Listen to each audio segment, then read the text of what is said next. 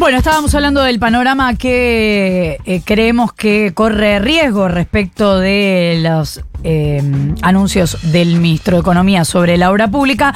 Vamos a hablar con Gustavo Weiss, presidente de la Cámara Argentina de la Construcción. Gustavo, buenos días. Florencia Halfon te saluda. ¿Cómo te va? Florencia, buen día. ¿Cómo estás? ¿Bien? Bien, gracias por atendernos.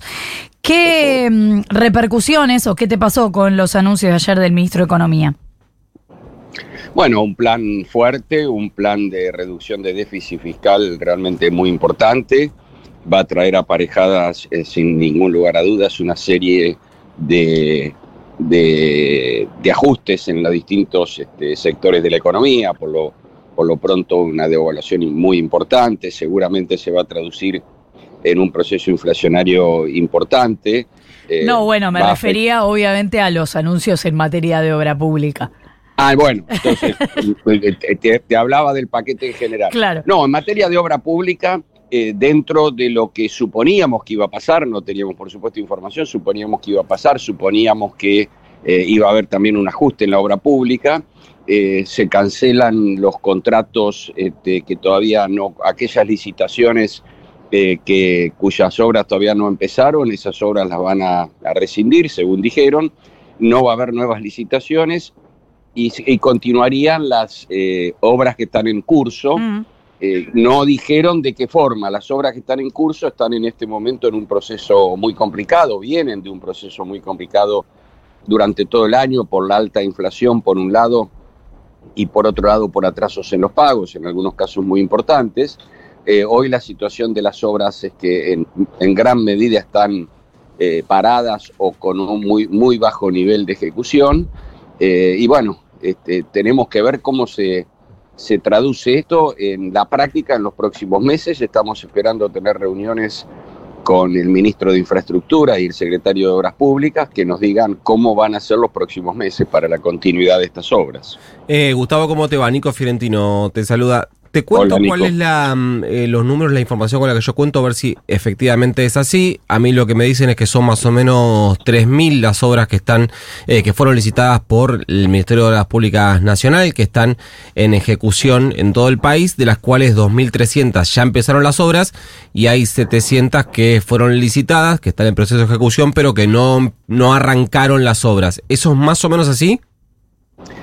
El, 3.000 es un número que nosotros tenemos en la Cámara, ese es el orden de la obra pública eh, que estaría en este momento en ejecución, tanto obras directas como obras por convenio. La información de, ya de que 2.300 están en ejecución y 700 no empezaron, esa información no la tenemos. No sé si son tantas las que no empezaron, eh, pero no disponemos de esa información. La pregunta en todo caso, más allá de cuál sea el número, es si hay una obra que fue licitada, y que está en proceso de ejecución más allá de que no hayan empezado formalmente las obras. Eso no se conduce y eso se frena, según lo anunciado ayer por el ministro de Economía. ¿Eso no se eh, traduce casi automáticamente en una catarata de juicios? Eh, sí, obviamente, si hay un contrato firmado y el gobierno o una de las partes lo incumple, este, potencialmente uno puede este, entablar una demanda en la justicia. Esto es así. Eh, veremos caso por caso. En muchos casos los contratistas no, en obras no empezadas, me refiero, donde todavía no hubo un perjuicio económico importante, en muchos casos los contratistas eh, optan por no litigar. No necesariamente esto tiene que ocurrir, pero digamos, desde el punto de vista legal, sin duda uno puede recurrir a la justicia. Y en términos de eh, impacto de lo que podría tener este congelamiento en materia de empleo, eh, quienes hablan de 500.000 personas eh, que están vinculadas directa o indirectamente a eh, la obra pública, ¿tienen un número más o menos afinado? Sí, el número exacto, eh, exacto o muy aproximado es el siguiente. El empleo total de, la construcción formal es del orden de 550 mil personas directas. Esto es jornalizados y mensualizados. Aproximadamente la mitad de los 550 mil trabajan en obra pública, la otra mitad trabajan en obra privada. Por lo tanto, el universo de empleo directo que estaría este, con esta situación eh, son más o menos 270 mil personas. A eso hay que agregarle aproximadamente un empleo indirecto por cada empleo directo, con lo cual eh, 270 mil este, trabajan en obra pública directa, otro tanto en, forma eh, indirecta. Esa es la situación de, la mano de obra. Y Gustavo, ¿qué tipo de obras podrían em, correr riesgo? Quiero decir, más allá de las que ahora están dando vueltas o no, ¿qué tipo de obras podrían hacerse con este plan en el que el gobierno no interviene? Muy pocas. Eh, la experiencia mundial en, los países que más tienen desarrollado la inversión privada en infraestructura, eh, los países centrales, Inglaterra, que fue el inventor de, este sistema hace ya muchos años atrás, muchas décadas atrás, la inversión privada en el total de la infraestructura de un país no excede el orden del 7%. El resto, y ese 7% puede llegar a un 15% con distintas modalidades, ¿no? Eh, pero el resto, digamos 85% para, para decir un número, es inversión pública en sus tres niveles, nacional, provincial y municipal.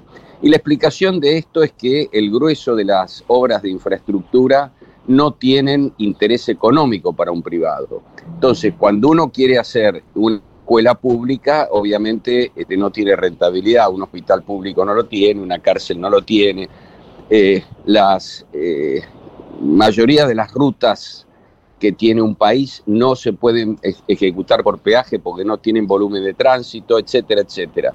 Y esto es un, fenómeno mundial, no es un problema de Argentina, es un problema, este, repito, que no hay negocio en la mayoría de las obras de infraestructura para que atraiga el capital privado. ¿Y están planeando o tienen pautada alguna reunión para hablar de este asunto? Sí, nosotros tenemos un contacto permanente con el ministro de Infraestructura, a quien conocemos de, su época de KPMG, Guillermo Ferraro, tenemos muy buena relación con él, pero eh, todavía no hay este, detalles de cómo se implementa esto porque el fondo de la cuestión es que esto depende de los fondos disponibles, todavía no tenemos claro, este, más allá de la intención del gobierno de terminar la obra en ejecución, eh, no tenemos claro cuáles son esos fondos disponibles. Y, bueno, cuando este, eso esté claro, este, seguramente nos sentaremos a ver eh, cómo se continúan las obras que hoy están paradas. Gustavo Weiss, presidente de la Cámara Argentina de la Construcción, muchas gracias por habernos atendido. Un placer, hasta luego. Un abrazo. Diez minutos para las nueve de la mañana. Sí. Sí. Cinco minutitos más, pero con la radio prendida.